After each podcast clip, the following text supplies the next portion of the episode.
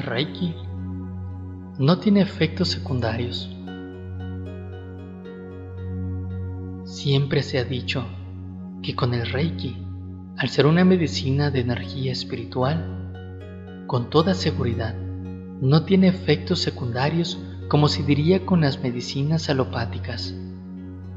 De igual forma, funcionan los ejercicios de pranayama, los ejercicios para despertar los chakras. Incluso podríamos hablar de la medicina natural como los tratamientos con hierbas medicinales. Cuando hablamos de trabajos energéticos y todo cuanto está relacionado con la vida espiritual, nos elevamos más y obtenemos más beneficios con la práctica. El efecto secundario que podría darse es nuestro cambio de conciencia, el cambio de hábitos y actitudes en el diario vivir, lo cual no es malo. Quizás no nos percatemos de estos cambios hasta pasado un tiempo, cuando nuestro entorno comienza a cambiar y cuando las personas notan nuestros cambios.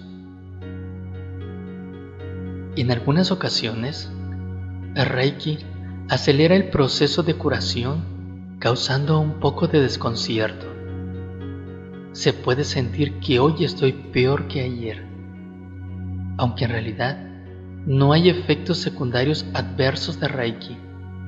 Una persona puede sentirse inicialmente, sobre todo cuando se trabaja con el segundo grado, como que se le están removiendo muchas cosas sutiles a su alrededor, en su mente o en su cuerpo.